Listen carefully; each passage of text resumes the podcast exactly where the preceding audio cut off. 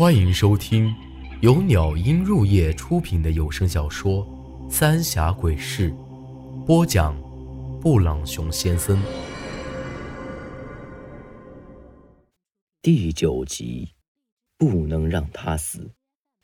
他这一抬头，我才看清他的样貌，脸上皱巴巴、坑坑洼洼的，那脸皮就像是被烧过一样，褶子挤在一起了。眼皮松垮垮的搭在眼珠上，几根白刷刷的眉毛格外长，但那双眼睛却清亮的很，看不出一丁点儿的浑浊。他将我上下打量了一番，就走到那供桌前。这鬼婆果然有点本事，路过一下就晓得我身上有东西，看来这回是遇到高人了。不知道为什么，我似乎闻到了他身上有一股奇怪的气味，像是一种草药味儿，但隐隐约约又闻到一丝腐臭味儿。只见这鬼婆双手将那拐杖举过头顶，往地上一跪，来了个五体投地的大拜，然后又示意我们都跪下来。他又拿起那拐杖，嘀嘀咕咕念叨一番，忽然朝着前面一比划，那堆火纸轰隆一声就烧了起来，三炷高香也一下子燃了起来，燃烧的速度却很快。我偷摸瞟了瞟这些村民，都是满脸惊讶，这也太生了点儿。就在这时，鬼婆猛地将那拐杖。朝地上一杵，绕着祭台开始跳了起来，左一下，右一下的，那铃铛也哗啦啦作响。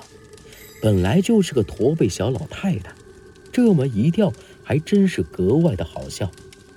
要不是铁柱子扯了扯我，我差点没笑出声来。跳了一圈之后，他就开始唱了起来。江西神兮，但为朝云；玉女游兮，母为行雨。子欲东行，送美人兮。这和那天晚上萧然唱的一模一样，只不过这鬼婆的声音听起来有些阴森，不像萧然那般动听。看来这就是祭祀河神的祝祷歌了。到唱第二遍的时候，我发现立在两边的纸人居然开始晃动起来。哐当！我正想着是江风吹的那纸人在动呢，这鬼婆又将手里的拐杖往地上用力一杵，接下来的一幕差点没让我惊叫出声来。那三个纸人居然跟着那鬼婆跳了起来，虽然咔嚓嚓作响，但行动却十分灵活，而且此时那歌声听起来就像是他们在合唱一样。等这一圈跳完，鬼婆又往地上一跪，那三个纸人却齐刷刷的走到了祭台旁边，纵身一跃。跳进了江里。这会儿，那堆火纸和香也都刚好烧完。沉了。这鬼婆低沉的说了一句，示意大家都散去，却始终看着我，像是在特意等我一样。大伙儿都安安静静的朝山下走了去。铁柱朝我点了点头，也下山去了。待得大家都走远了，我赶紧扑通一声跪在了鬼婆面前，求你老人家救我一命。脱裤子！我都怀疑我听错了，这鬼婆该不会有啥特殊爱好吧？咋个还要脱裤子？看我一脸吃惊，他又一字一顿的说了一遍：“只要能保命，脱裤子算个屁！”心一横，直接褪下了裤子，而他却走到我身边，用那拐杖戳了戳我的屁股。穿上吧。我能明显感觉他的语气有些不对劲儿，但也没往多处想，估计这是啥必要的过程吧。鬼，呃，不，那个神婆，你可得发发善心啊！那女鬼想要我的命。我赶紧拎起裤子，跪下磕起头来。这可是我唯一的机会了，无论如何我都得抓住。鬼婆露出一个意味深长的微笑：“就你不难解了这阴婚气，那女鬼自然不会再缠着你。”一听这话，我立马激动起来，又叮咚磕了几个头：“只要您能救我一命，我做牛做马报答你。”他呵呵笑了几声，呵呵呵想要我救你，你得应了老婆子一个要求。我不假思索的说道：“莫说一个要求了，十个都成。”鬼婆满意的点了点头：“好，好，好，我救了你，那凤头钗得给我。”凤头钗，他怎么知道我有一只凤头钗？要那东西做什么？但转念一想，这东西我拿着也没什么用处，还是保命要紧，给他就给他吧。当下我赶紧捣蒜似的点了点头。那钗子我放在铁柱家了，我这就去取。我正准备起身，但鬼婆却把那拐杖往我肩头一搭，将我按了下来。不急不急，把眼睛闭上，千万莫睁开。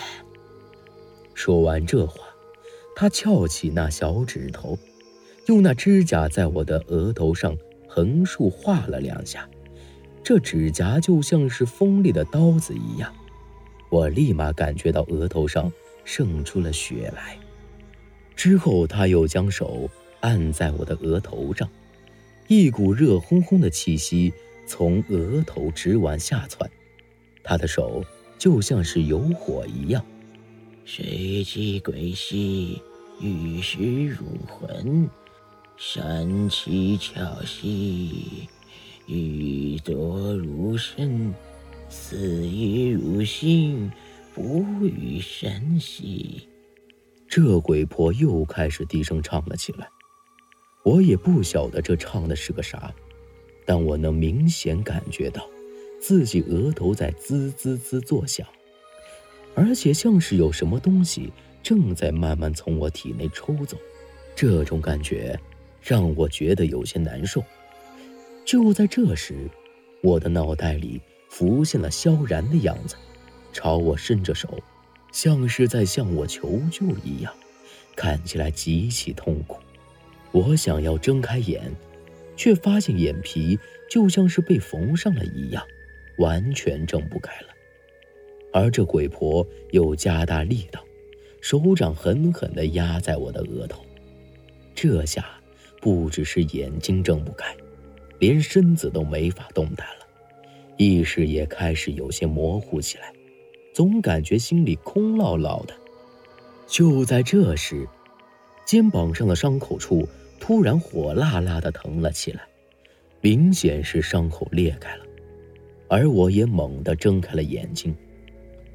鬼婆的手也嗖的一声收了回去，满脸怒气的呵斥道：“你不要命了？您告诉我，解了阴魂气，他会怎么样？”我喘着粗气问道。鬼婆冷哼一声：“哼。”冤魂厉鬼，作祟害人。解开阴魂气的唯一法子，就是让他魂飞魄散。魂飞魄散？我本以为这鬼婆只是不让萧然缠着我，没成想居然要让他魂飞魄散。当年就是咱们白家对不住他，现在我这么做。和禽兽有啥两样的？想到这儿，我一抹额头上的血，站了起来。缺阴婚气，我不结了。鬼婆有些不敢相信的看了看我。你不怕死？我苦笑一声。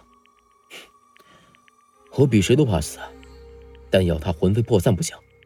他想要我的命，本就是理所应当。不管怎么说，我还是感谢您了，能出手相助。我的死活，听天由命吧。说完，我朝他鞠了一躬，就转身朝着山下走去。唉，想清楚了，就来神女峰找我。那鬼婆在身后叹了一口气，能听得出来，他很失望。虽然我不懂他那一套，但总感觉这鬼婆有些不对劲儿。刚才近距离接触的，那股草药味明显是在压制腐臭味。还有，她为什么要那只凤头钗呢？又要让萧然魂飞魄散？难道解开阴魂器？真的只有这一个法子。本集内容结束，请您关注下集内容。我是布朗熊先生，咱们下集再见。